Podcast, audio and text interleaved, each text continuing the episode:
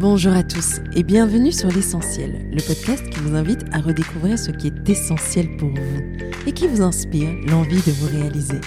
Je m'appelle Yeba Olaye et j'ai fondé Yeba, une marque de maroquinerie essentielle. Ce podcast, c'est ma façon de continuer mon histoire avec vous, de continuer à vous inspirer vous insuffler la confiance et l'envie d'être vous-même. À travers chaque interview, nous irons à la rencontre de personnalités inspirantes et singulières des femmes du monde, d'ici et d'ailleurs, qui ont osé suivre leur voie, qui ont osé se lancer dans une aventure incroyable pour réaliser leurs rêves. Nous parlerons de leurs débuts, des choix audacieux qu'elles ont posés, des chemins qu'elles se sont frayés et de ces petites choses, routines et croyances qui les font avancer. Nous essaierons d'apprendre d'elles et surtout d'oser grâce à elles. Finalement, l'essentiel n'est-il pas de... et si on y répondait aujourd'hui? Le podcast est disponible sur toutes les plateformes, alors pensez à vous abonner et surtout, bonne écoute. Aujourd'hui, j'enregistre à distance avec la magicienne de la peau, comme j'aime l'appeler, Fanny Laure, fondatrice de l'atelier Lior. Fanny Laure, c'est cette jeune femme que j'ai rencontrée à Paris il y a plus ou moins deux ans, quand j'étais moi-même désespérée de l'état de ma peau. Dix jours seulement après notre rencontre, avec les produits et une routine adaptée en poche, et une amie en plus sur qui je pouvais compter, ma peau était méconnaissable de glow. Je connais peu de femmes aussi déterminées que Fanny Laure, aussi douées dans ce qu'elle fait, aussi habitée et incarnée. À l'image de cette passionnée de la peau, l'atelier Lior qu'elle a lancé propose des consultations bienveillantes et personnalisées, des routines sur mesure et ateliers à thématique tout est fait dans l'échange, la bienveillance, pour que notre peau n'ait plus de secrets pour nous. Aujourd'hui, je vous invite à découvrir comment le destin a dû frapper plusieurs fois à sa porte avant que l'évidence de se lancer ne soit plus du tout questionnable. Une histoire entrepreneuriale passionnante qui, je suis certaine, vous inspirera. Je laisse donc place à notre conversation. Bonne écoute. Bonjour Fanny Laure, je suis absolument ravie de t'accueillir sur le podcast L'essentiel. Merci d'avoir accepté mon invitation. Et euh, voilà, pour ceux qui ne te connaissent pas, est-ce que tu pourrais te présenter? Oui, merci Eva de m'avoir invitée. J'étais à la fois surprise, honorée et, euh, assez, assez euh, curieuse de savoir pourquoi tu étais aussi intéressée alors qu'on s'était déjà vu et parlé et que tu voulais quand même m'accueillir sur le podcast. Donc je suis très très très très très heureuse d'être là. Euh, donc qu'est-ce que je dis toujours? Fanny Laure, je m'appelle Fanny Laure, euh, je m'occupe de l'atelier Lior et euh, j'aime croire que je suis utile pour que chacune d'entre nous découvre sa lumière intérieure et puisse la faire jaillir sur son visage. C'est très poétique, très lyrique, mais c'est ce que j'aime croire de moi-même. J'essaie de m'y employer tous les jours. Et concrètement, tu fais bien plus que ça parce que tu es multi euh, projet et tu n'arrêtes pas une seconde. Donc euh, voilà, dis-nous tout. À l'atelier Lior, on fait des, euh, des consultations et des cosmétiques justement pour que vous ayez la peau la plus lumineuse possible. Et c'est très synthétique, mais concrètement, ça cache le fait que tous les jours, je passe du temps à parler à des femmes, à des hommes aussi, et à leur expliquer comment leur peau fonctionne qu'ils se la réapproprient, qu'ils soient bien à l'intérieur d'elle, parce que je crois vraiment que l'expression être bien dans sa peau ne s'arrête pas justement à mettre seulement des cosmétiques, mais à comprendre tout ce qu'il y a derrière. Comme j'aime à le répéter régulièrement, la peau est un organe, et à partir du moment où on comprend que c'est un organe qui est donc en interaction avec les autres, il faut avoir cette approche-là où un organe qui est en interaction avec d'autres doit bien fonctionner. Ça signifie qu'il n'y a pas que ce que vous allez appliquer, mais comment vous allez, ce que vous allez manger, boire, ce que vous allez ressentir, tout ça. Et euh, c'est toujours un peu décontenançant pour les gens parce qu'ils arrivent, ils pensent qu'ils auront juste une prescription, tu sais, une liste comme ça. Et puis finalement, au bout d'une heure trente, on se rend compte qu'on a parlé de beaucoup, beaucoup plus de choses et en dernier de cosmétiques.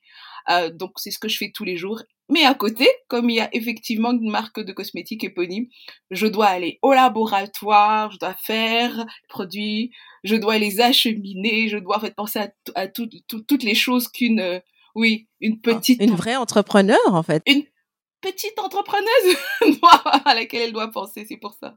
Ça fait des journées un peu à euh, rallonge.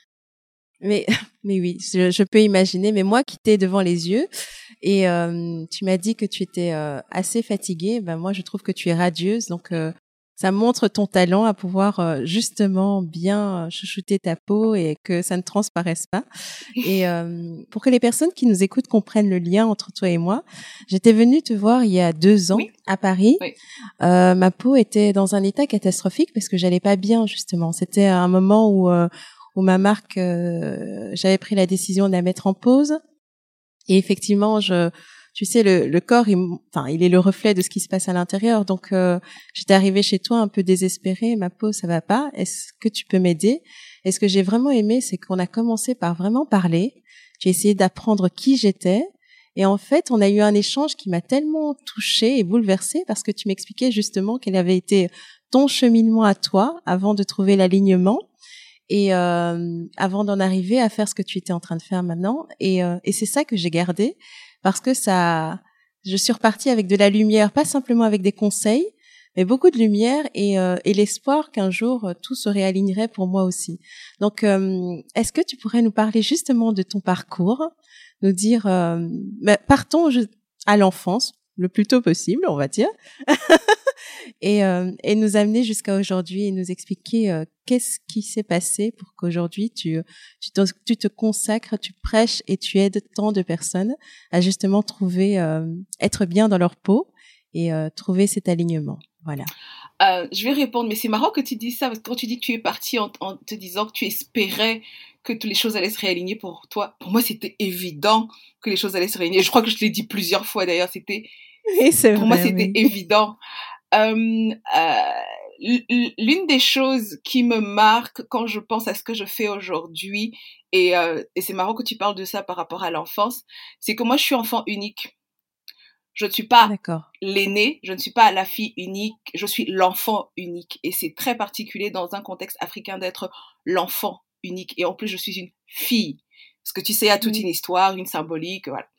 Et euh, c'est j'en parle parce que chez certains, c'est quelque chose qui pourrait être un handicap. Et ça aurait pu l'être parce qu'on a entendu pas mal de choses, j'ai entendu pas mal de choses, mais j'ai eu des, j'ai pas eu, j'ai des super parents et euh, j'ai surtout un super père. Et je parle exprès là de, de, mon père par rapport au fait que mon père ne m'a pas élevée comme si j'étais une fille, il m'a élevée comme si j'étais un enfant. Est-ce que pour euh, pour ceux qui ne partagent pas euh, la culture africaine, euh, parce que le podcast touche tellement de femmes de partout, qu'est-ce que tu entends par voilà qu'est-ce qu'est-ce sous-jacent être une fille Qu'est-ce que ça Être une fille, en fait, ça signifie qu'il n'y a pas d'héritier derrière. Si tu es une fille unique, c'est que tu y as en fait après toi, le nom n'est pas censé perdurer. Tout à fait, oui. Euh, Et donc, les premières années, personne ne le sait, mais en fait, au bout de X années, on se rend compte bien que tu es l'enfant unique et la fille unique. Et donc, tu entends des choses qui, ne sont, qui peuvent ne pas être très agréables. Tu vois C'est clair. Ça peut ne pas être très agréable. Mais c'est là où c'est pour ça que je te parle là de mon père et où on, tu pourras entendre beaucoup de choses en disant oui, mais en fait, tu n'auras, tu n'as pas d'héritier, nanani et nanana. Et, euh, et l'éducation que j'ai eue justement, et je parle de lui par rapport à ça, c'est que mon père m'a élevé comme si j'étais une un enfant. C'était pas comme une fille, c'est-à-dire c'est pas tu dois rester à la cuisine ou tu ne peux faire que ça parce que tu es une fille, mais en mmh fait tu es mon enfant et le champ des possibles est devant toi tu es unique et Fanny Laure, tu es unique. Pas unique dans le sens que tu, euh, tu sais, tu es toute seule, mais Fanny Laure, tu es spéciale, tu es, exact, tu, es, précieuse, oui. C'est ça. C'est-à-dire que euh, d'ailleurs, j'en parle et tu vas voir, ça va faire écho avec à la suite quand je parlerai des, des qu'on appelle échecs. C'est que je crois que j'ai mal mal vécu mes premiers échecs parce que on m'a toujours dit que j'étais spéciale je, je sentais que j'étais spéciale et on m'a dit que j'étais spéciale, donc j'étais spéciale.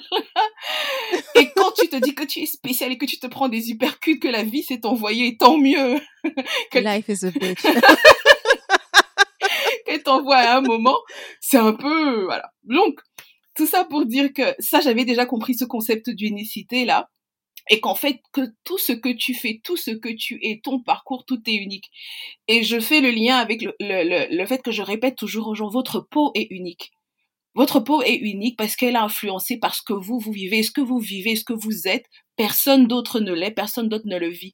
à tel point que des personnes qui sont qui sont jumelles même non pas. Alors, je, sais que j'entends, on entend beaucoup ça. Oui, ma mère a une belle peau, j'aurai une belle peau. C'est pas vrai. Ah non, c'est pas vrai. pas tu verrais mon capital génétique. Mes parents, mais ils font 20 ans en moins, en fait. Mais ils n'ont pas mangé la même chose, ils n'ont pas eu les mêmes stress, ils n'ont pas vécu dans le même climat et ils n'ont pas le même lifestyle. Et T'as tout euh, compris.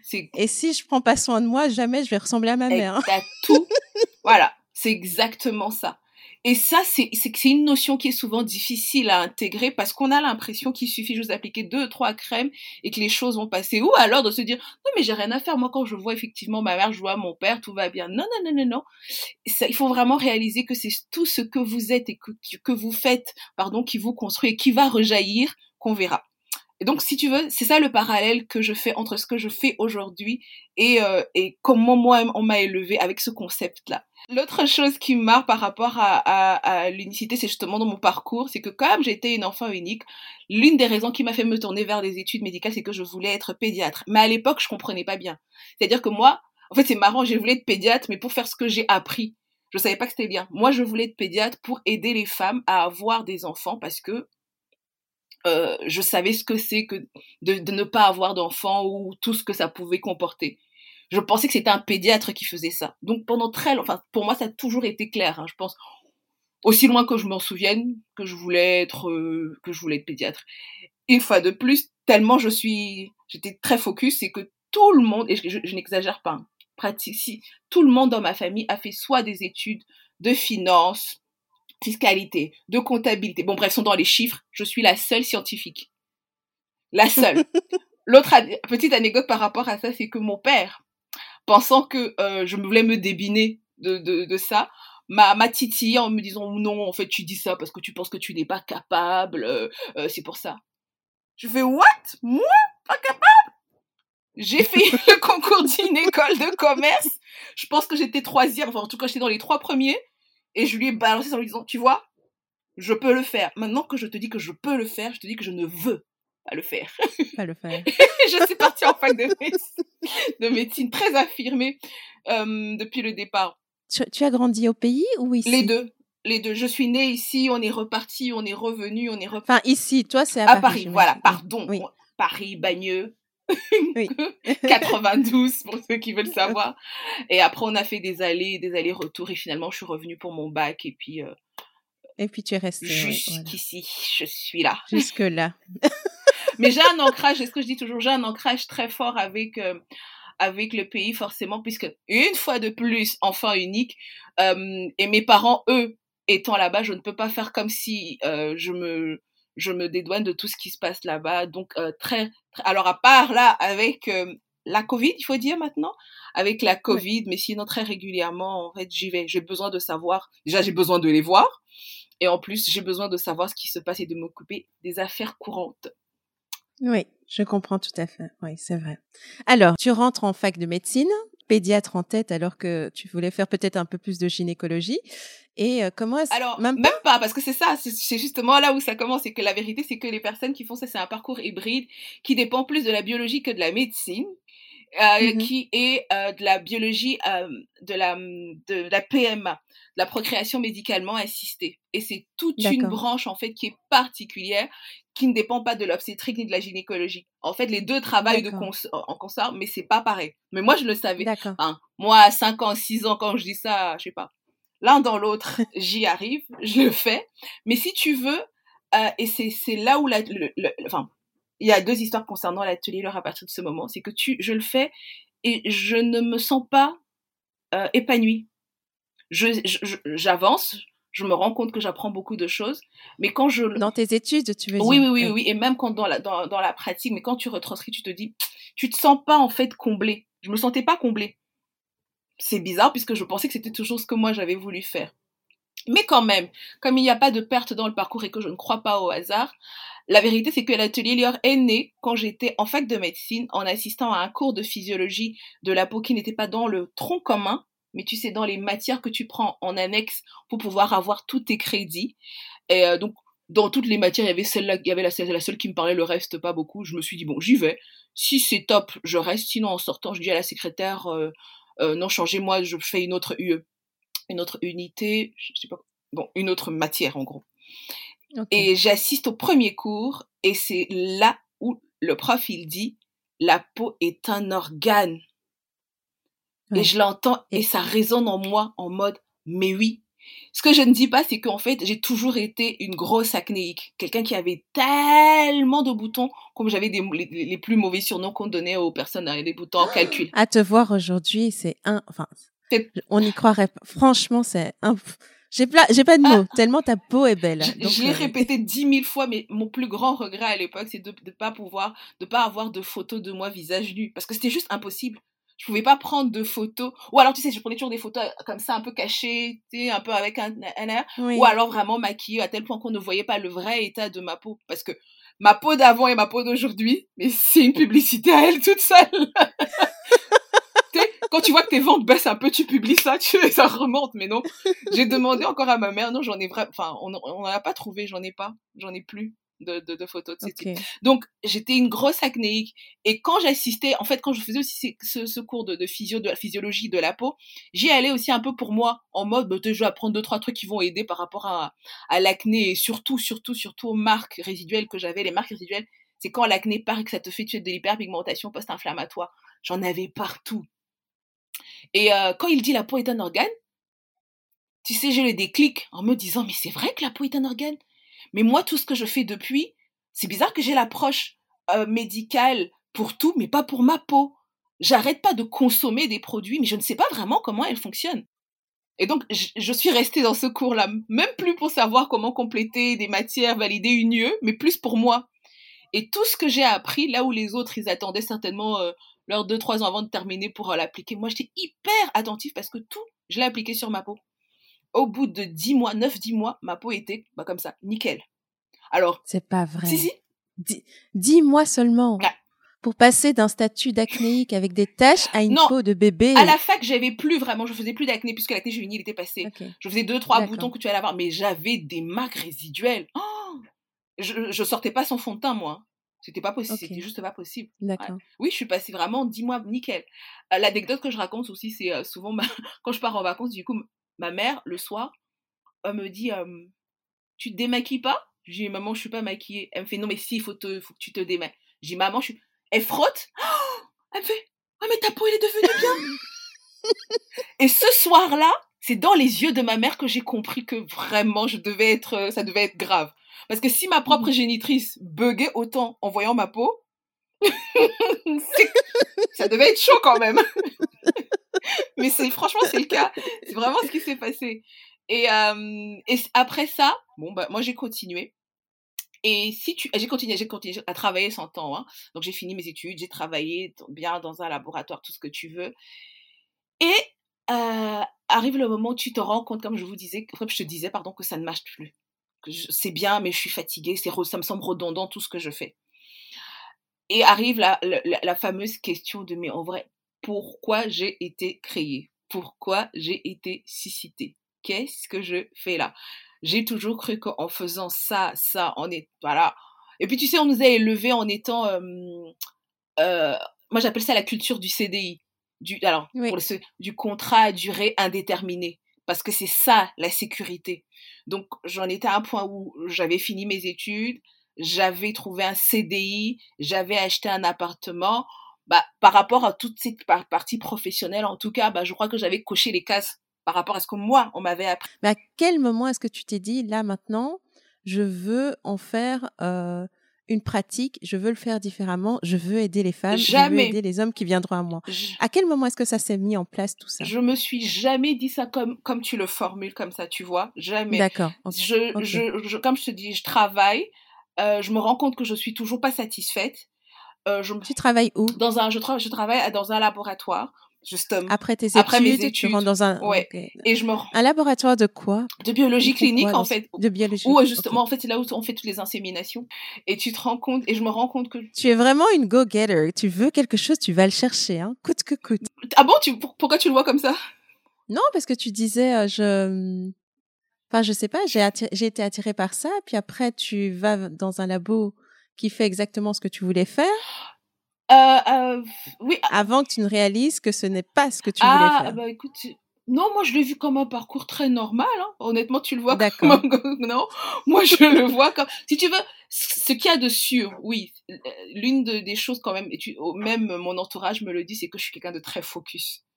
Je suis très, très, en tout cas, je, ouais, je, suis très focus. Et, et je, je, je, pense aussi que je suis quelqu'un de, de pugnace et de persévérant, et je le dois à ma mère. C'est tout le monde en fait chaque fois qu'on me parle tu sais j'entends le mot persévérance pugnacité je pense à ma mère. Ça vient de là. Euh, je peux le recommencer n fois. Tant que je l'ai pas eu. Il faut que je l'ai. Quand je suis persuadée en tout cas que c'est la bonne chose tu vois. Ouais. comment est-ce que ta maman t'a transmis ça et euh, enfin qu'est-ce que tu as vu en elle qui t'a donné vraiment cette niaque et cette envie à coûte, coûte que coûte de ne jamais lâcher en fait le morceau ma mère a géré des épreuves que euh, et là, pour le coup, par pudeur pour elle, que je ne peux pas dire ici, mais ma mère a géré des épreuves que je pense que, comme nos mamans en général, je crois que chacun idéalise un peu aimer sa mère sur un piédestal, ce qui est, je trouve, normal, mais euh, que je pense peu de, la, en fait, la manière dont elle a géré, très peu de personnes auraient pu le gérer comme ça. Très peu. Et, euh, et, rien qu'en la, elle, a, elle parlait pas. Ma mère ne m'a jamais dit sur quelqu'un de persévérant, sur quelqu'un de pugnace. Mais quand tu le vois, euh, tu vois les circonstances arriver, tu vois qu'elle est à terre deux fois, tu vois qu'elle se relève trois fois, tu te dis, ok, quand même, quand même, si je suis sa fille, euh, voilà. Et, c'est bien que tu me poses la question. Je, je, pense même pas que j'ai réalisé ça avant moi-même de vivre certaines épreuves. avant de me dire, je vais abandonner. Et puis tu as quelque chose au, fond, au fond de toi qui te dit, mais t'es la fille de Tartampion on n'abandonne pas. Chez nous, on lâche pas. T'as vu, t'as vu ça où lâcher? Non, tu lâches pas. Et c'est rigolo parce que elle, si, vous, si tu lui demandes, ma mère te dira qu'elle n'a jamais vu quelqu'un de plus persévérant que moi. Je la regarde toujours en mode, t'es sérieux? Regarde-toi dans un miroir. quand elle me décrit souvent, je dis mais je sais pas de qui elle parle. Elle dit Fanny Laure, vraiment, cette fille, elle ne laisse rien. Elle ne lâche jamais. Vraiment, je ne sais pas la fille de qui elle est. Hein. Ma mère, c'est un peu pareil. elle, ça, elle s'imagine pas. Et c'est pour ça que voilà, l'autre, je crois vraiment, vraiment, vraiment à ça, à cette transmission-là. Je crois, oui, je crois énormément à ça. C'est l'une des raisons pour lesquelles, euh, ben, on va en parler certainement plus tard, où je crois que c'est hyper important de se trouver, d'être aligné, parce qu'on ne peut transmettre que ce qu'on est soi-même. Tout à fait. Alors du coup, c'est tu, tu commences à bosser, tu n'es pas euh, si épanoui que ça. Et voilà, qu'est-ce qui se passe dans ta tête concrètement? Comment tu fais changer les choses? Alors, ce qui se passe, c'est que euh, je me dis, je vais demander un comment on appelle ça? Maintenant, le nom Une rupture à l'amiable, une rupture conventionnelle. En tout cas, on appelle ça comme ça ici en France, une rupture conventionnelle qui est refusé. Bien sûr. Refusé? Oui, oui, euh, refusé. Et je me dis, ok, comme vous me refusez la rupture conventionnelle, je vais pas faire, je vais plus faire beaucoup d'efforts. Tout compte fait, euh, voilà. J'avais déjà, je me sentais plus à ma place, donc déjà ça. Et le petit lien que je, enfin le petit, le gros lien que je ne fais pas, que je ne t'ai pas dit, c'est que entre le moment où je finis donc, je règle mon problème de, de peau et toutes ces années, bah forcément quand tu passes de petit léopard à la fille qui n'a plus aucun problème euh, sur euh, le visage, tout le monde te pose des questions, tout le monde. Et euh, forcément mon côté chercheuse a commencé à, à, à, creuser. Ce qui fait que je me rappelle, j'ai fait j'ai fait des travaux qui j'ai pas pu les publier là encore merci le Covid euh, où, je faisais la où je faisais des corrélations entre euh, les produits qu'on utilisait et certaines molécules bien précises qu'on trouve dans les produits du quotidien. Pour te dire à quel point vraiment c'est devenu, en fait, tout ce qui est devenu, tout ce qui était biologique cutané est devenu vraiment, mais j'étais à fond dedans depuis au moins, euh, depuis au moins dix ans. Donc vraiment, je mangeais ça parce que à partir de ce moment-là, comme je, je, je disais tout à l'heure, euh, comprendre la peau était, était devenu quelque chose d'important pour moi d'abord, mais était un véritable mystère. Je me suis dit, mais comment c'est possible que depuis, personne ne dit jamais que la peau est un organe et qu'on n'aborde pas le nombre d'influences et de facteurs euh, qu'elle subit? Pourquoi on a une, approche, en tout cas qui me, sens, qui me semble pardon, unilatérale? Et donc, du coup, différentes publications sur l'alimentation, sur le sommeil, bon, sur tout ça, tout ce qui est euh, biologie, euh, bah, anti-aging, on dit en français, je ne sais pas, anti-âge, la biologie en fait de l'anti-âge. en gros, elle, couvre ce sujet-là. Et euh, c'est toujours très, très, très fortement intéressée par rapport à ça. Donc, j'arrêtais pas, moi, de donner des conseils. J'ai commencé à faire des consultations, je pense, depuis le jour zéro. Et il y a un élément fondateur euh, qui commence à me dire, mais peut-être que tu es quand même doué pour faire ça. C'est ma... Hum, alors, je dis ma petite sœur, les gens sont perdus quand je, comme je vais dire avant que j'étais enfant unique. En fait, c'est ma cousine, mais c'est ma, c'est ma cousine germaine, mais on est tellement, on est tout été, on est tellement proches que pour moi, c'est ma sœur. C'est ma petite sœur. Et ma petite sœur mmh se brûle le visage à trois mois de son mariage. Oh. Elle se brûle. Euh, Comment c'est arrivé? En fait, brûler dans quel sens Brûler avec de euh? l'eau chaude elle avait. Aïe, aïe, aïe, aïe, aïe. Ouais, elle se le prend, en fait. C'est-à-dire qu'elle elle retirait l'eau en hauteur. Oui. Et puis le truc dérape et ça splatch sur son visage. Oh mon dieu. Aïe, aïe. Alors, elle m'appelle en pleurs. Je vous laisse imaginer mon état. J'étais catastrophée, mais ah, dans tous mes états. Et après, je lui dis, bon, bon, bon, bon, on se calme, on se calme, on se calme. Fais ça, fais ça, fais ça. Et puis tu vas à l'hôpital. Euh, elle, puisqu'elle était, elle est pas ici. Euh, elle le fait. Euh, quand même, elle revient. Et puis tout au long de sa convalescence, j'arrêtais pas de lui donner des conseils. Voilà ce qu'il faut faire, voilà, voilà, voilà. Et euh, au bout de quatre mois, alors c'est très marrant parce que ça se voit encore aujourd'hui, hein, c'est que, connaissez-nous les femmes, on est tellement focus sur le visage. en fait, quand elle s'est brûlée, ça a pris son visage et aussi il y a une partie qui est arrivée sur le torse et là au niveau euh, de, de la main. De la main. De la main. Euh, elle était tellement focalisée sur le visage que tous les conseils que je lui ai donnés, en fait, elle appliquait sur le visage, pas sur le torse et pas sur la main. Ce qui fait qu'aujourd'hui, son visage, il est nickel. Il y a aucun, je aucun problème. Aucune trace. Mais tu vois la tresse sur la poitrine et sur la main. Et tous les jours, elle regrette. Elle dit, j'aurais dû faire tout ça, j'aurais pleuré. Je dis, bah oui, tu t'es tellement focalisé, tellement focalisé sur ton visage que t'as pas ce truc. Et elle repart voir, du coup, euh, le médecin, quatre mois après, et il la voit, il est étonné. Il lui dit, mais qu'est-ce que vous avez fait? Elle lui dit, ah, non, mais c'est Jésus et mes prières et ma grande sœur. Il lui dit, bon, en fait, euh, j'ai plus rien à vous dire, euh, votre visage est nickel. Et puis dites à votre grande sœur que vraiment, elle est hyper douée. Euh, voilà. Elle, elle rentre, elle m'appelle, elle me fait, le médecin a dit que c'est très, c'est bien, on n'a plus rien à faire, bah, la peau a complètement cicatrisé, a plus rien du tout. Et il m'a dit de te dire que vraiment, tu es douée, tu devrais penser à en faire ton métier. Je lui ai dit, hein? À l'époque, encore, j'avais pas fini. Je lui ai dit, Quoi? Déjà, je me tape déjà toute l'embryologie ici. Ah non, donc c'était pendant les études Oui, oui, oui. oui. J'avais pas... C'est il y a combien d'années pas ça? Fini. Il y a Ouf, tu me truc. Il y a, il y a du temps. 5 ans, 6 ans, 7 ans? Ça, ça date. Ça ah date. quand même, ouais. Et, euh, je lui dit, mais t'es dingue, toi, laisse-moi tranquille. Elle me dit, si, si. Et je, je, je prends ma voix de grande sœur, je vais, j'ai dit de me laisser tranquille. ok, ok. Mais quand même, si tu veux, je me suis dit, hmm. mais bon, après j'ai continué. Et quand, et quand je suis fatiguée de, tout ça, quand je suis fatiguée du travail, euh, ça, ça me revient en tête. Et ça me revient que les gens me posent quand même beaucoup de questions hein, par rapport à ça. Et il y a quand même des résultats. Hein. Mais bon, finalement, ce qui se passe, c'est que mon service euh, ferme. Et en fait, on a une restructuration où on doit, en gros, tu sais, euh, avoir une fusion avec un autre.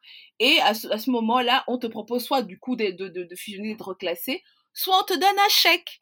Et Fanny là Et eh bien sûr. Elle a... Filez-moi le chèque et libérez-moi. Libérez, délivré, tout ça. Fanny Laure, elle a pris son chèque. Mais euh, moi, je prenais mon chèque en me disant que j'allais passer six mois à la maison. Ça allait me permettre de me reposer et puis six mois après, j'allais chercher encore du travail. Hein.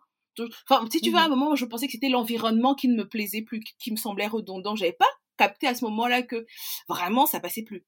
Ces six mois-là ont été hyper salvateurs parce que justement, ça m'a permis de me poser, de faire le bilan, de me demander ce que je voulais, ce que je ne voulais pas, euh, voulais plus. Euh, je pense avoir eu des débuts de réponse. Et dans le même temps, il y a eu d'autres événements euh, qui ont fait que l'un dans l'autre, je me suis dit, Fanny Laure, essaye, fais, essaye cette histoire d'atelier. Fais juste, euh, prends un week-end par mois, réunis des femmes, explique-leur explique -leur comment fonctionne la peau. Et puis c'est tout. il n'était pas question que ce soit une entreprise, il n'était pas question que ce soit mon métier, il était non, c'est juste le plaisir du tea time, d'avoir euh, comme des copines et de leur donner pour en fait de leur donner la vérité, en tout cas ma vérité sur la peau et sur comment mmh la peau fonctionne. Livrer tous tes secrets euh, que même les dermatos euh, n'arrivent pas à expliquer parce que moi j'ai eu pas mal de j'ai une peau extrêmement réactive. J'ai j'ai vu pas mal de dermatos mais j'ai l'impression que leur approche n'est pas holistique. Ouais, elle est pas assez et intégrative. Donc, oui, et, donc tu, on te soigne à un moment T, et puis après ça revient, et puis tu, tu te dis mais combien de dermatos je vais faire avant d'être euh, apaisé, bien dans ma peau, et, et, ça influe sur ton moral aussi et sur ta perception de toi. Et, euh, et je trouve que vraiment la manière dont toi tu le fais, comme avec une copine, c'est incroyable. Mais c'est fou qu'il y avait une résistance en toi, parce que c'était quand même une évidence que ça venait. Ah non, pas du tout. Comment est-ce que est-ce qu'il y avait une résistance et que tu ne voulais pas aller dans cette direction-là et en faire ton métier, ou c'est juste que ça t'était pas venu à l'esprit? Numéro un, ça m'est pas venu à l'esprit parce que ça m'est pas venu à l'esprit. Euh, et, et, et secondo, je répète encore, j'ai été élevée à avoir une sécurité. La sécurité s'appelait CDI. Quitter un CDI, c'est pour, c'est pour trouver un autre CDI. Quitter un CDI, c'est pas pour euh, aller ouvrir quelque chose. D'accord. Tu, vois? oui. Donc, oui, je vois tout à fait. Même pas, j'y ai même pas pensé. C'est pas, c'est, à aucun moment. Enfin, pour être totalement transparente avec toi, aujourd'hui, quand les gens me disent que je suis une entrepreneuse, je les regarde en mode. Enfin, je dis pas non parce que ça me fait des grosses discussions, mais c'est vous seul qui comprenez ce que c'est. c'est très. Je vais t'expliquer, mais. Oui. moi, moi, non. Parce que, voilà. Tu vois? Les invités que j'avais avant toi me disaient la même chose. Oui, mais moi, nous, on, on se considère pas forcément comme des entrepreneuses ou des fondatrices de quoi que ce soit. On fait notre truc par plaisir. On veut apporter quelque chose aux gens.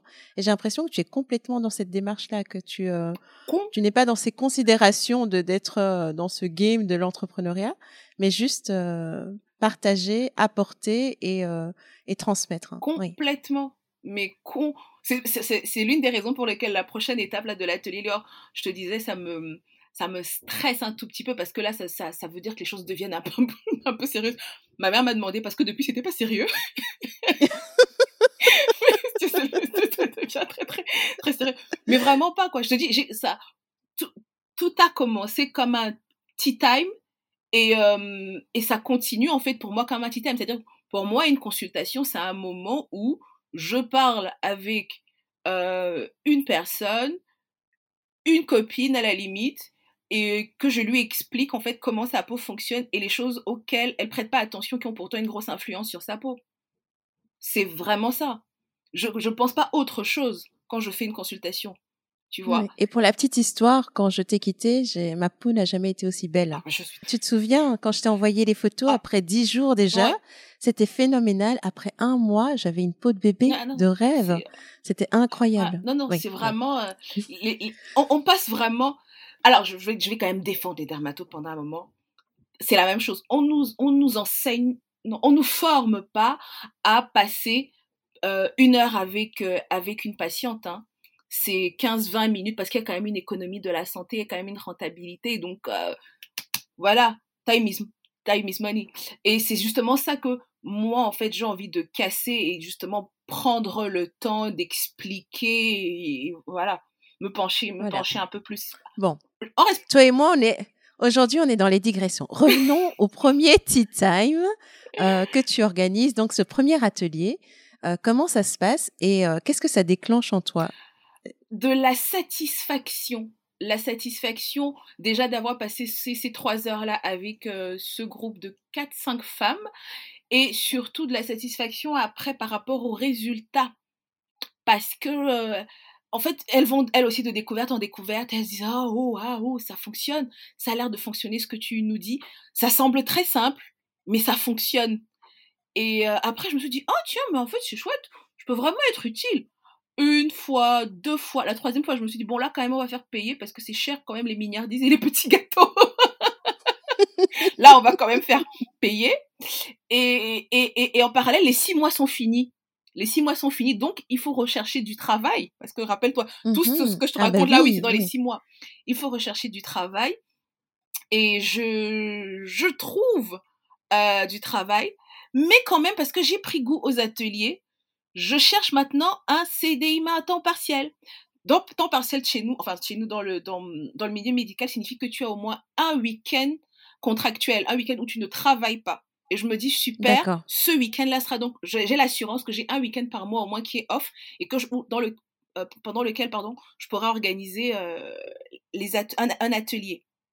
Et donc, oh, je me rappelle encore, lors de l'entretien, quand on me demande, mais pourquoi vous insistez pour avoir euh, ce temps, un temps partiel J'explique parce que j'ai donc un projet.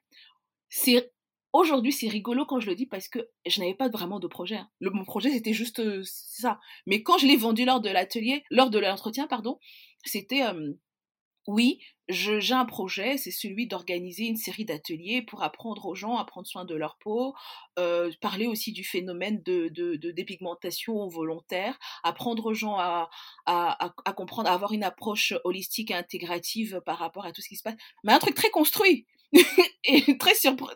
Vraiment, on aurait dit que j'y avais pensé alors que pas vraiment. Et en fait, j'ai dit, ah ok, d'accord, ok. Donc je trouve, alors ça c'est là, là où l'atelier recommence en vérité. Je trouve euh, et au moment de signer, la, dame me rappelle en me disant on, vous propose le même poste, mais il ne peut pas être en temps partiel, il ne peut être qu'à temps complet. Est-ce que vous êtes d'accord? Je, oh, Grande décision à prendre. Hein, oui. Parce que là, tu dois vraiment te jeter à l'eau. Tu peux plus faire semblant, tu peux plus euh, accommoder. Tu dois vraiment choisir ton chemin. C'est maintenant ou jamais. Qu'est-ce que tu réponds, Fanny Laure? Euh, Fanny Laure répond oui. Elle me dit oui? Je dis oui. Il y a un gros blanc. Je vous expliquerai après le blanc et un gros blanc. Elle me dit ok, d'accord. Mais écoutez, pas de souci. Alors venez toujours jeudi, ça change rien. Venez signer le contrat, tout va bien. Mais en attendant, je vous envoie la, fiche de poste que vous voyez bien quand même. Ah mais je dis oui, pas parfait. Elle m'envoie la fiche de poste. Et en fait, Yeba, je peux pas t'expliquer. J'étais en moi, mais plus en moi. Je crois que j'ai vu les dix prochaines. En fait, ce jour-là, j'ai vu les dix prochaines années de ma vie. Et je me suis vue encore pendant les dix années qui allaient suivre être enfermée.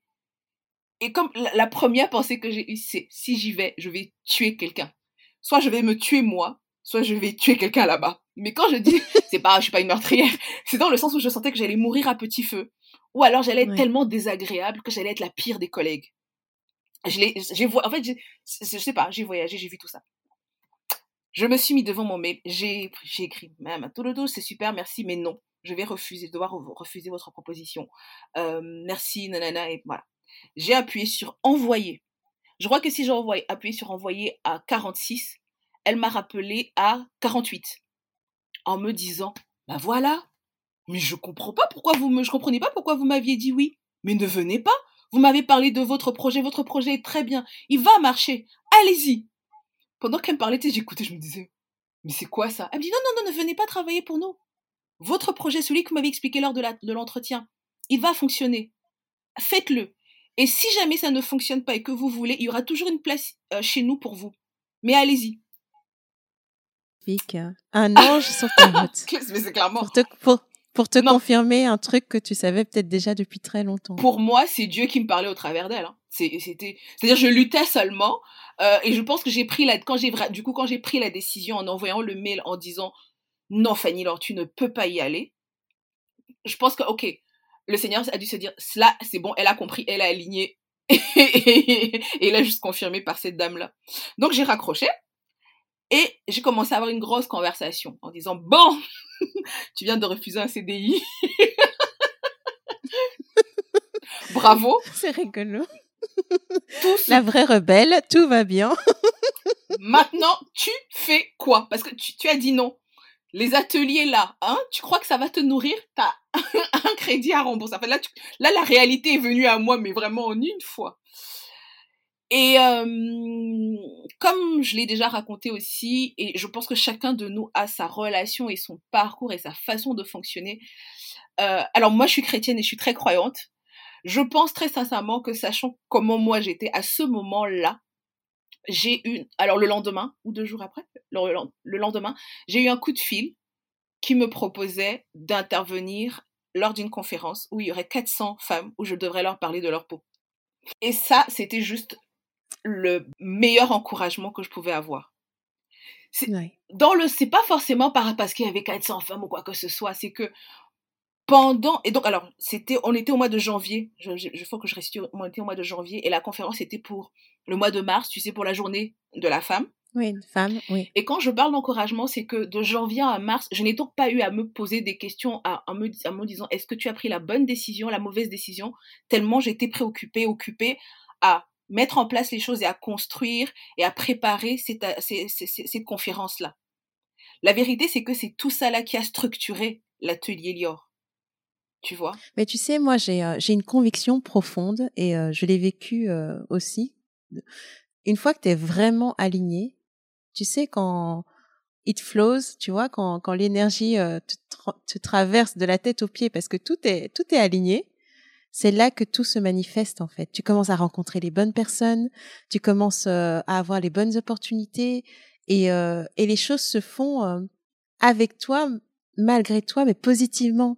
C'est comme s'il y avait quelque chose qui te poussait et que tu te sentais porté en fait. Et, et, moi, je l'ai vraiment vécu au relancement de la marque. Mmh. C'était une fois que j'avais pris la décision de de la présenter telle que je suis vraiment, que tout d'un coup, j'ai fait les choses plus rapidement que je ne les avais fait dans le passé en deux ans, mmh, quoi. Mmh, oui, c'était mais dingue. Et je pense qu'effectivement, euh, ce genre d'alignement, c'est c'est pas facile à avoir parce que on le sait, on le sent, mais il y a une certaine forme de résistance qui est en place en nous. On veut pas y aller, mais le jour où on prend la décision et ça clique, c'est parti, quoi. C'est vrai. Voilà. en fait, si ça, je, tu vois, il y a deux histoires dans ce que je suis en train de raconter. Je vous raconte l'histoire à la surface, mais du coup, l'histoire à la profondeur, en profondeur, pardon, c'est que si j'ai quand même pu écrire le mail en disant à la dame non, je ne viens pas, je sens que je sais que c'est pas la chose à faire maintenant pour moi, c'est que j'avais quand même résolu pas mal de choses internes qui étaient par exemple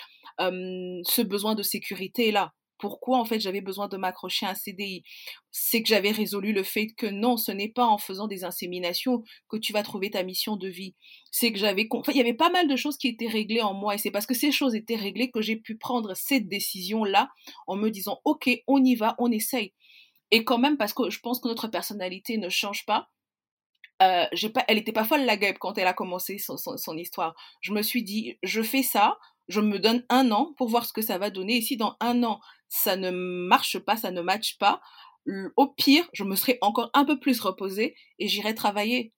Mais j'étais, en fait, je, la, décision, et ça, ça, ça c'est assez important, j'insiste par rapport à ça parce que on a souvent avoir, on a souvent envie d'avoir le même parcours de vie, les mêmes déclencheurs que les autres. C'est pas, enfin, c'est pas vrai, c'est pas possible. Et moi, je crois vraiment au fait de respecter le processus et de croire que le processus est utile parce qu'il permet d'apporter des choses, d'apprendre des choses qui font que devant vous allez tenir. Il y a des, heureusement que certaines choses étaient réglées en moi avant, euh, à tel point que quand certaines épreuves sont arrivées dans l'atelier Lior, en fait, j'ai pu résister, j'ai pu tenir. C'est, et là, j'y viens, oui. Mmh j'y viens complètement. voilà, tu es lancé euh, est-ce que tu pourrais partager avec nous tes réussites, euh, les moments mémorables, mais aussi tes échecs? Parce que ce n'est pas parce que on a trouvé son chemin qu'il n'y aura pas d'embûches, pas d'obstacles à surmonter, mmh parce qu'on nous teste quand même. Euh, est-ce que tu pourrais aussi partager les anecdotes plus difficiles, les moments de remise en question, les doutes? Voilà. Commençons par les moments mémorables. les moments mémorables. Oh j'en ai pas. Alors, quand je dis j'en ai pas, j'ai que des séries de, moments mémorables, moi. Pourquoi je dis ça, ça, ça paraît très gnangnan quand je l'ai dit, hein, mais la vérité, c'est que depuis le début du parcours du voyage de l'atelier la réelle personne qui s'est découverte, c'est moi. Et je suis émerveillée, mais je n'exagère pas, hein, tous les jours quand je vois ce dont je suis capable. C'est tellement à l'opposé de ce que je pensais de ma propre personne que des fois je me dis mais wouh Fanny Laure. Mais, oui, notamment quand, mais oui, quand, je t'entends par exemple là euh, avec euh, la manière dont tu communiques, tu partages. Quand on s'est rencontrés, tu me disais mais moi c'est euh, je, je parlais pas beaucoup avant, enfin commencer à vendre et à et à communiquer comme je le fais là maintenant, c'est un truc que j'ai dû enfin j'ai dû me forcer, me pousser un peu. Et ça, ce n'est que un aspect de tous ces tous ces talents que tu as déployés. Donc Oui, bravo. Donc, de quoi est-ce que tu, euh, en quoi est-ce que tu t'étonnes particulièrement toi-même? J'aimerais rassurer les gens par rapport à ça. Je me souviens quand j'ai fait mon mon premier, je dis le, mon premier vrai atelier, c'est-à-dire vrai sous la bannière de l'atelier Lior, où c'était l'atelier Lior avec tout. Je me rappelle euh, euh, mes sœurs de cœur qui étaient avec moi dès que la dernière personne est partie et a fermé la porte m'ont dit Mais ne fais plus jamais ça Mais tu ne sais pas vendre Parce qu'en fait, je disais aux gens Non, ça ne prenez pas Non, ça, ça n'achetez pas Elles m'ont dit ne ne fais plus jamais ça. Et oui, je suis une mauvaise vendeuse. Si tu cherches le sens, c'est-à-dire si tu prends l'image de la vendeuse avec du bagou, tu vois un peu celle qu'on se fait. Un, de deux, je suis pas quelqu'un de très sociable. Euh, je reste quand même donc une enfant unique avec beaucoup de, avec c'est ce que je dis, une belle forme d'introversion et euh, et avec beaucoup de temps que j'aime passer avec moi-même, avec un très un niveau de sociabilité qui est très bas. Et je fais exprès de le dire parce qu'on a l'impression que c'est un handicap quand on, quand on doit être dans cet environnement entrepreneurial-là. Non, je ne le crois pas. Parce que du coup, moi, ça m'a appris, forcé à euh, vendre, je mets des guillemets, avec ma personnalité. Les gens ne vont pas acheter parce que j'ai du bagou, les gens vont acheter pour d'autres choses. Ils vont acheter parce qu'ils vont m'entendre, ils vont acheter parce qu'ils vont entendre ma passion à parler de la peau, ils vont acheter parce qu'ils vont entendre mon expertise, ils vont, ils vont acheter pour d'autres raisons. Euh, je n'ai pas un niveau de sociabilité qui est très qui est très élevé. Ceci dit, quand je suis en consultation, je suis tellement avec toi que les personnes se sentent euh, écoutées, se sentent, tu vois, c'est ma personnalité. Donc, n'ayez aucun souci à ne pas ressembler à l'image type de l'entrepreneuse. Ça veut rien dire. Et au début, j'avais du mal à le comprendre. Ce que je voulais, je me rappelle quand on m'a dit ça, je me suis dit, oh, comme tout le monde, j'ai donc commencé à chercher des formations pour apprendre à vendre, des, vidéos pour apprendre à vendre. Des... Ça ne me ressemblait pas, c'était pas moi. Ça, ça sonnait faux, ça sentait faux. J'y arrivais pas. J'ai laissé tomber. Je suis redevenue Fanny Laure et les choses ont, bien coulé. Tu vois? Euh, Oui, je vois. Et c'est cette grosse découverte-là, en fait. C'est-à-dire de me rendre compte que je peux être clairement qui je suis mais pleinement qui je suis, et quand même rencontrer un écho favorable, et que, et que c'est qui je suis là, pardon, rencontre un écho favorable euh, vis-à-vis des personnes. Je pense très clairement que on n'est pas solution pour tout le monde. Je pense que je suis solution pour certaines personnes vers lesquelles j'ai été envoyée. Mon travail à moi, c'est de faire en sorte qu'elles puissent me reconnaître et que je leur apporte la meilleure qualité de service qui soit pour qu'elles puissent briller. C'est tout. J'en fais pas plus. Et euh, pas de souvenirs mémorables, mais. Euh, et, Attends, euh, sinon, sinon, j'ai un beau, si, j'ai quelque chose quand même qui m'a fortement, pas marqué, mais vraiment touché. Bah, ça date de décembre dernier. Décembre mmh dernier, on a dû faire un pop-up. On a fait un pop-up dans la période que vous connaissez toutes là. Oui. et nous, en fait, on avait, il y avait, il y avait le, le, donc le confinement. Il y avait des petites levées, moi j'appelle ça des restrictions. Donc on était assez angoissés qu'il y ait... Euh, est-ce que les gens allaient venir? Est-ce qu'on allait avoir du monde? Est-ce qu'on allait faire chou blanc? Qu'est-ce qui allait se passer? On était un peu... Et j'étais hyper... Enfin, je pas, pas hyper angoissée, mais j'étais en mode, mais Je pense que j'ai organisé tout le truc et c'est la veille que je me suis dit, mais qu'est-ce que tu es en train de faire? Tu as investi toute cette somme, tu as mobilisé des gens, toute une équipe. Là, mais Fanny Laure, c'est le confinement. il, est encore temps. Il est encore temps. Appelle, envoie un mail. Mais je t'assure, disant, disant, non, non. Euh. On stoppe tous les amis, mais, rentrez chez mais oui. Ou restez chez mais vous. Mais oui, le lieu m'aurait remboursé la moitié. Et puis, enfin bref. Et je me fais, non, non, non, allez, on y va. Et euh, on devait ouvrir à 10 h Et à 8h45, la, la, la, traiteur, le traiteur, la traiteur, bon, c'est une dame, je dis la traiteur qui arrive, elle me dit, en fait, il y a, tu, il y a des gens en bas. Je fais, euh, non, je sais pas. Elle me dit, si, si. Quoi? Et en fait, quelqu'un de l'équipe est descendu. Il y avait déjà quelqu'un qui était là à 8h45 pour l'ouverture à 10h. Pour être sûr de ne pas louper ses produits, de ne pas, pas, te louper, toi. ça m'a, mais tu sais pas comment ça m'a. Les gens sont arrivés en avance, on fait le rang. Parce que tu sais, il y avait un nombre précis à chaque fois qu'on pouvait accueillir. J'étais en oh, fait la, la rockstar. Pas hein. du tout. J'étais en larmes. J'étais en mode non. Et on n'a pas arrêté de 10 heures de la journée. à 17. Ouais. Attends, alors petite anecdote. Donc en fait, quand on finit de tout préparer, je me change et normalement j'avais des talons, tu sais, pour être quand même bien accueillir les gens. En fait, j'ai ouvert la porte, j'ai vu le monde, j'ai dit les filles, je reste en basket. Il y avait des gens. En fait, j'ai pas arrêté de la journée. C'est quand ça s'est terminé, parce c'est terminé parce qu'on avait quand même le couvre-feu toujours, hein, à, à 18 h J'ai dit aux filles, on l'a fait. Vous vous rendez compte? On l'a fait en période de pandémie avec les restrictions. On a tout bien réussi à gérer tout le flux sans aucun problème. C'est pas possible. Mais Wonderful. Incroyable. Non, mais ça, m'a extrêmement touché que ça m'a vraiment. Euh, c'était même pas moi, c'était pas l'organisation et ma folie, c'était que les gens aient répondu et qu'ils soient venus, ils soient si enthousiastes, ils ont fait le rang, ils ont attendu. J'étais en mode. Oh ça y est, tu, tiens ton truc, tu tiens ta communauté, tu tiens ton. J'étais vraiment touchée. Ton chemin, oui, c'est génial. C'est vraiment. Ouais, non, j'étais vraiment, vraiment. Quand ça touche l'humain et que tu comprends que tu as créé euh, un lien spécial avec les personnes qui te suivent, qui t'écoutent. J'ai des femmes euh, enceintes. Qui croient en toi, mais qui sont Alors, c'était le 5 décembre, donc imaginez, c'est l'hiver, hein. On est quand même en, en, hiver, en période de confinement, elles sont enceintes. Enfin, je, en fait, j'étais au bord des larmes à chaque fois. Oh, qu'est-ce que vous faites là? Ouais, ça, je, vais pas l'oublier d'aussitôt ça. Franchement, ça m'a, ça m'a, ça m'a vraiment, vraiment, vraiment marqué. Tu dis que tu n'es pas une, oui, tu dis que tu n'es pas une bonne euh, vendeuse, mais euh, je pense que ce qui vend tellement bien chez toi, c'est ta personnalité et ton humanité en fait. Tu es d'une générosité, tu, tu ne comptes pas, tu donnes, tu donnes, tu donnes. Et, euh, et, je pense que toutes les personnes qui viennent à toi te sentent comme une amie bienveillante. Donc, euh, continue. tu parce le dis, que... je le sens pas. Moi, je me dis juste que, comme je t'ai dit tout à l'heure. Petite menteuse. non, non, non. Non, je t'assure. Mais si tu l'es. Ah, et, et c'est pas à toi que je m'adresse, c'est à ce syndrome de l'imposteur. Mais on va venir à lui tout de suite, t'inquiète.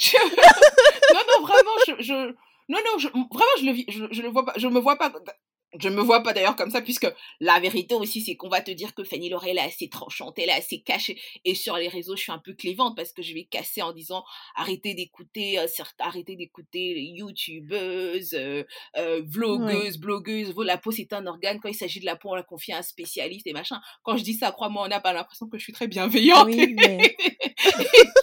je crois pas que je n'ai que des amis, tu vois? Ah là là, mais on en vient finalement à tes échecs. Est-ce qu'il y en a eu des, anecdotes difficiles, des moments de remise en question? Et comment les as-tu surmontés et quel message tu as envie de faire passer à toutes ces personnes qui justement ont peur de tous ces obstacles qui vont arriver ou qui sont en plein dedans et qui ne savent plus comment gérer? Est-ce que j'ai eu alors c'est pareil, ma réponse n'est pas gnangnan, mais c'est la vérité. Est-ce que j'ai eu des échecs par rapport à l'atelier Lior? Non. Ce n'est pas qu'il n'y a pas eu des, épreuves et des obstacles. C'est que, comme je dis, je crois que tout le process qui s'est passé avant m'a préparé à, quand tu as trouvé ce pourquoi tu es faite, ça ne va pas te dispenser d'avoir à gérer certains obstacles mais tu ne dois pas t'arrêter. Une fois de plus, j'en reviens à l'histoire de la pugnacité de ma mère. Par contre, avant l'atelier, est-ce que j'ai eu des échecs Appelle-moi échec bien sûr, bien sûr, évident. Sinon c'est, sinon, sinon c'est, sinon c'est pas drôle. Est-ce que j'ai même été en phase dépression? Oui. Euh, oui, oui, oui, oui, oui, oui, oui, oui, oui. Mais c'était quel genre d'échec et euh, qu'est-ce qui a pu t'amener à de la, à être en dépression Est-ce que tu as envie de partager ou pas forcément? Pas trop parce que ça concerne d'autres personnes, mais sinon je peux dire, je peux, je peux. Globalement. Oui, globalement. À partir du moment où tu as des projets et que tu as des projets qui impliquent d'autres personnes et que tu crois que vous avez la même façon de voir les choses, que vous allez dans la même direction et qu'en fait finalement les projets n'aboutissent pas. moi, je l'ai vécu comme un échec parce que ce qui, en fait, ce qui m'a été reproché, c'est que ça ne fonctionnait pas à cause de ma personnalité.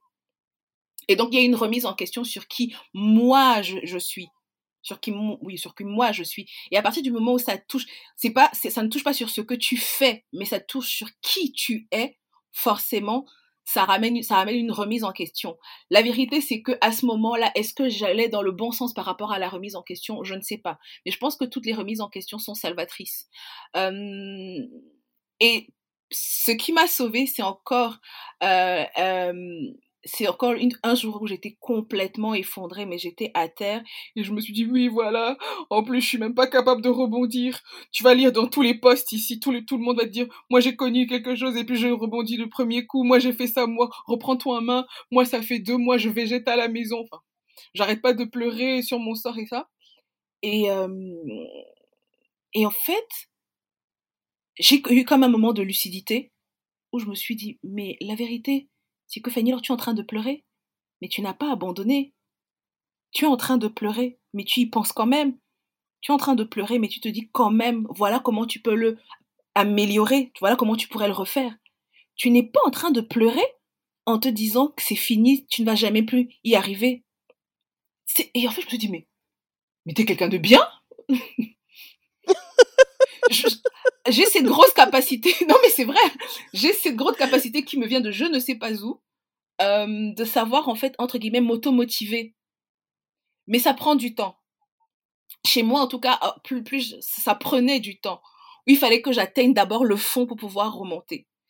Et, et, et j'ai, je, je suis comme sortie de moi et j'ai commencé à faire une analyse logique de la situation en disant, voilà, sur ça, ça n'a pas marché. C'est la faute à qui? C'est la faute à toi, c'est la faute à Tartampion et à Tartampion. Ça, ça n'a pas fonctionné. Ok. À la fin de la journée, qu'est-ce que toi tu peux corriger? Qu'est-ce que toi tu peux fixer? Ok. Mais est-ce que tu te rends compte que là, tu es toujours en train de voir devant, de te dire que tu vas y arriver, d'être positive? Mais tu n'es pas ce qu'on décrit de toi. Tu n'es pas ce qu'on a dit que tu étais là, puisque tu es toujours là, tu ne lâches pas, tu t'accroches et en plus, quand tu le fais, tu penses toujours au bien-être des autres par rapport à ce projet. Mais tu es génial, Fanny Laure Et je suis rentrée, je dis, mais je suis vraiment géniale. voilà. C'est une force que d'être capable de se remotiver, de se remobiliser et surtout de se détacher de ce regard qui parfois nous limite et nous, euh, nous rend tout petit alors qu'on est capable de si grandes choses. Donc euh, bravo à toi, oui. Exactement. Non, mais vraiment pas bravo, c'est le processus. C'est pour ça que je dis aux gens, faites confiance au processus. Honnêtement, faites confiance au processus. L'atelier leur m'a appris que rien de, ce qu'on a vécu auparavant n'est perdu. Rien. Absolument rien. Quand j'ai euh, quand j'ai eu des, des, des, choses à régler là pendant la pandémie, alors qu'on pensait qu'on devait avancer, alors qu'on devait mettre en place certaines choses et que ça fonctionnait pas. Euh, alors je, je resitue pour ceux qui sont en France. On a eu en 2019 une grève euh, des transports. On a eu au mois de, de, décembre ensuite une grève euh, des retraites. Et là, quand on pensait qu'on allait redémarrer, on allait pouvoir faire des choses, pan, on a eu le corona. Je t'assure que le premier soir, le 15 ou le 16 mars, quand le président Macron fait son discours et, parle, et dit que tout va être confiné, yéba, je m'effondre, je pleure. Je me dis, mais. En fait, je me suis dit, mais qui m'a envoyé dans cette histoire? C'est pas possible d'avoir une série noire comme ça pendant 3-4 mois et quand là, tu penses que tu vas redémarrer, les choses vont se mettre en place, tu vas pouvoir enclencher. Paf, ça se coupe.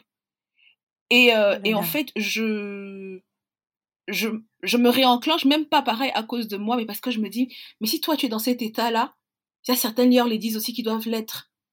Ok, non, c'est pas comme ça. Fanny, là, c'est le moment de ne pas pleurer et qu'on se soutienne. Et là, j'ai fait une, une letter, donc une newsletter. Comment vous diriez ça, vous? Une newsletter, un courrier d'information. Oui, tout à fait, oui. Tu sais, à tous les, une newsletter, personnes qui sont abonnées euh, et qui n'avaient rien à voir avec la vente. Il n'y avait rien à proposer, juste dire tenons-nous les coudes, ne craquez pas, ne craquons pas. On va sortir plus grand de cet espoir. On ne sait pas quand, mais on va sortir. Et je te dis pas les retours que j'ai eu par rapport à cette euh, newsletter. Et ça m'a rappelé qu'une fois de plus, la raison pour laquelle je faisais ce que je faisais là, c'était vraiment pour les autres. C'est vraiment pour les autres. Je, je pense réellement que euh, je tire ma force par rapport à l'atelier des autres du bien que je vois que je peux faire, de ce que ça peut apporter et surtout de ce sentiment d'utilité là. Est-ce que tu pourrais reformuler ton why, ton pourquoi? Qu'est-ce qui t'anime? Est-ce que tu peux nous rappeler ce qui t'anime? Ce qui moi m'anime, je ne suis pas là par hasard. Je suis là parce que j'ai une mission. Et tous les matins, non, tous les soirs, quand je m'endors, je veux être sûre d'avoir avancé, d'avoir avancé un peu plus par rapport à cette mission-là je me pose la question tous les soirs. Fanny Laure, est-ce que ce pourquoi euh, tu es faite, est-ce que tu l'as fait aujourd'hui? Est-ce que tu as encouragé au moins une personne aujourd'hui? Est-ce que tu as rappelé à une personne au moins aujourd'hui combien elle était forte, fantastique, formidable? Est-ce que tu as rappelé au moins à une personne aujourd'hui qu'elle aussi n'était pas là par hasard et qu'elle allait accomplir la destinée pour laquelle elle a été suscitée? Si je réponds oui à au moins une de ces questions, ma journée est faite. Formidable. Et dis-moi, euh, quelle serait euh, pour toi la définition du succès, de la réussite personnelle? Si dans cinq ans tu te retournes ou euh, dans plusieurs années, accomplir sa mission de comment tu, tout simplement, oui, effectivement. tu réponds déjà tout, à toutes mes questions à l'avance, c'est génial. Je pense que le, plus dur. Ah, je suis désolée, mais en fait, le, plus dur, c'est de trouver ce pourquoi on a, été créé, ce pourquoi on est là, ce pourquoi on a été suscité. Si on a été créé pour un but, la réussite ne peut être tournée que vers ce but-là. Donc de l'accomplir, tu vois? Donc je considérerais que j'ai réussi, je considère que j'ai du succès quand je suis en train de faire euh, la raison pour laquelle je suis là. Je trouve que j'ai mis beaucoup de temps quand même. Il y a des gens qui sont plus précoce. Il y a des gens qui tout de suite savent en fait pourquoi ils sont là. Il y a des gens qui mettent le doigt tout de suite là-dessus. Moi, ça m'a pris du temps, donc je, je cherche tous les jours à être sûre que je n'en perds pas plus pour pouvoir euh, accomplir euh, jour après jour, en tout cas essayer d'accomplir jour après jour là cette, cette destinée. Oh, fantastique. Et que dirais-tu euh, à toutes ces personnes qui, qui n'osent pas, qui ont ça en elles, qui savent elles sentent, elles savent ce qu'elles veulent faire, mais elles n'arrivent pas à, passer le pas. Il y a quelque chose qui les empêche de vraiment se réaliser, de vraiment se trouver elles-mêmes. Quel, euh, mot tu as envie de leur laisser? Ne cherchez pas à être parfaite, cherchez à être excellente. Dans le sens où euh, c'est l'excellence, c'est aller un pas à la fois et veiller à ce que le pas supplémentaire qu'on fait soit meilleur que le précédent. Je pense souvent qu'on est figé, qu'on est frustré, qu'on est bloqué parce qu'on se dit, on voit très large, très grand, et c'est gros, ou, alors justement parce qu'on n'a pas tout le puzzle et on se dit que tant que je ne sais pas où je dois aller, tant que je ne sais pas à quoi ça va me mener, tant qu'on ne, je ne sais pas vraiment ce que ça va donner, je refuse de le faire. Et ça paralyse énormément alors que si on se dit, je fais le premier pas, je vois ce que ça donne et je m'améliore, je fais le second pas, en fait, sans vous en rendre compte, vous aurez déjà commencé. Et le sentiment que ça va créer en vous, la paix que ça va vous apporter, euh, cet alignement-là que ça va être, va être, c'est ça qui va être votre moteur. À un moment, enfin, je pense très, je, je crois très clairement que le vrai, euh, le vrai, la, vraie drogue par rapport à tout ce qu'on fait là, c'est pas, c'est pas une histoire d'argent, de visibilité, de ou de notoriété ou je ne sais quoi. Hein. Je crois qu'en fait, quand on a trouvé, voilà, c'est un peu comme les, les, les, sportifs. Quelqu'un qui a l'habitude de faire du sport tous les jours. Le jour où tu lui dis de pas le faire, le premier jour, il, il est content parce qu'il se repose. Le deuxième, troisième jour, il est comme en manque. Et c'est quelque chose de physiologique, hein. Voilà, bah, c'est la même chose je crois très clairement que quand on est aligné, qu'on a trouvé ce pourquoi on est fait, quand on commence à le faire, ça produit même en nous, même physiologiquement, une hormone qui fait que on devient comme addicté à ce même sentiment d'épanouissement, d'utilité, d'accomplissement, qu'en fait, tous les matins, vous allez le faire. Mais si vous attendez d'avoir la grande, la grande image, le puzzle complet avant de faire quoi que ce soit, ça va vous paralyser, vous n'allez rien faire. Un pas après l'autre, un pas après l'autre. C'est largement suffisant. Alors, on arrive tout petit à petit euh, à la fin de cet épisode. On va conclure. Pour toi, Fanny Laure, l'essentiel, c'est de? Tu vas me trouver redondante? Oui, mais c'est pas grave, je t'en prie. Quand je dis que tu anticipes toutes mes questions, tu es formidable. L'essentiel, c'est de euh, de montrer sa lumière intérieure au monde. Ne mourrez pas avec votre oh. lumière. elle est nécessaire, elle est utile, elle est hum, salvatrice pour d'autres personnes. Euh, faites-la jaillir.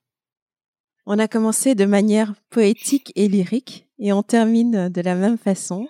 C'est euh, c'est tellement inspirant. Merci, mais mille fois. C'était un plaisir de t'avoir. Et, euh, et euh, c'est toi qui as prêché et qui m'a dit, Yeba, n'abandonne pas, tu vas y arriver. Et euh, je serai la première euh, au premier rang. Et effectivement, quand j'ai lancé les précommandes, tu étais la première à, à acheter un sac et à rentrer dans la tribe officiellement. Donc tu tiens vraiment tes paroles et tu ne peux même pas imaginer euh, la bouffée d'émotion que ça a été, la joie, parce que tu es vraiment, euh, tu dis, tu fais et tu es là en fait et présente toujours. Alors je voulais savoir, c'est plus pour moi, que penses-tu aujourd'hui de ce que ce que j'ai fait, ce que nous avons fait de Yeba, de cette tribe, et en quoi est-ce qu'elle t'inspire? Oh non, c'est super. Euh, oula, tu, tu es sûr qu'on a fini ou on recommence un nouveau podcast? Euh, je te trouve, mais, mais je, je te l'ai déjà. Alors du coup, je te redis juste en je, devant tout le monde ce que j'ai déjà dit en off. Je te trouve super inspirante. Je pense que tu ne mesures pas ta capacité de. Je, pense que tu ne mesures pas à quel point ta capacité de résilience est, est inspirante. Je trouve euh, en plus que c'est hyper important que tu n'aies pas cherché à cacher, euh, bah, en plus c'était pas de ta faute, hein, mais que surtout que tu aies réussi à montrer ça, potentialiser là-dessus et inspirer chacune d'entre nous qu'on a. Faut, faut pas abandonner. Et c'est rigolo quand on voit, moi j'appelle ça le ce, ce Yeba 2.0. On a envie de dire le Yeba 1.0 existait? Euh, ah ouais, d'accord, tu vois. Euh, c'est c'est autre chose, c'est une nouvelle dimension, c'est fait. en fait, tu t'es, pour moi, tu t'es complètement réinventé. Tu as complètement réinventé la marque, mais en gardant ses, ses, premiers ancrages.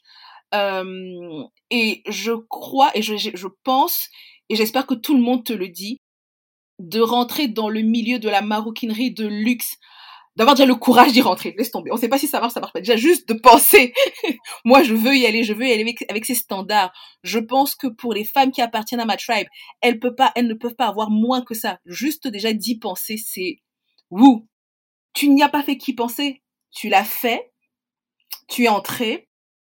Tu l'as accompli. On porte toutes fièrement nos sacs aujourd'hui. C'est juste excellent le niveau, la qualité, euh, c'est juste magnifique.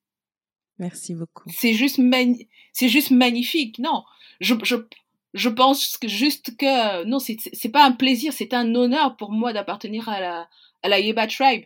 Euh, si c'est être une femme aussi déterminée, résiliente, euh, qui casse euh, les codes, qui n'a pas peur de rentrer dans les dans les milieux, dans les endroits dans une industrie qui, qui nous semble, je bien dit semble, fermée. Ah non, mais euh, je veux, je veux en être. je veux en être. Non, c'est. Et tu en aimes tellement. Merci beaucoup. Mais je te retourne le compliment. C'est excellent ce que tu fais. Euh, la lumière que tu euh, nous renvoies à toutes, c'est euh, formidable. Continue. Je te souhaite que le projet que tu es en train de préparer et qui arrive et qui, qui semble te secouer un peu, je te souhaite tout le succès du monde. Et euh, je n'en doute même pas une seule seconde. Et toujours là pour toi si besoin de quoi que ce soit. Voilà, je pourrais être passé euh, par euh, des gros projets. Si je peux aider, je le fais toujours avec grand, grand plaisir. Voilà. Merci encore pour ta présence. Merci pour ce partage. Oh, et merci, merci, À bientôt. Je t'embrasse très, très fort. J'ai été ravie, ravie, ravie, ravie.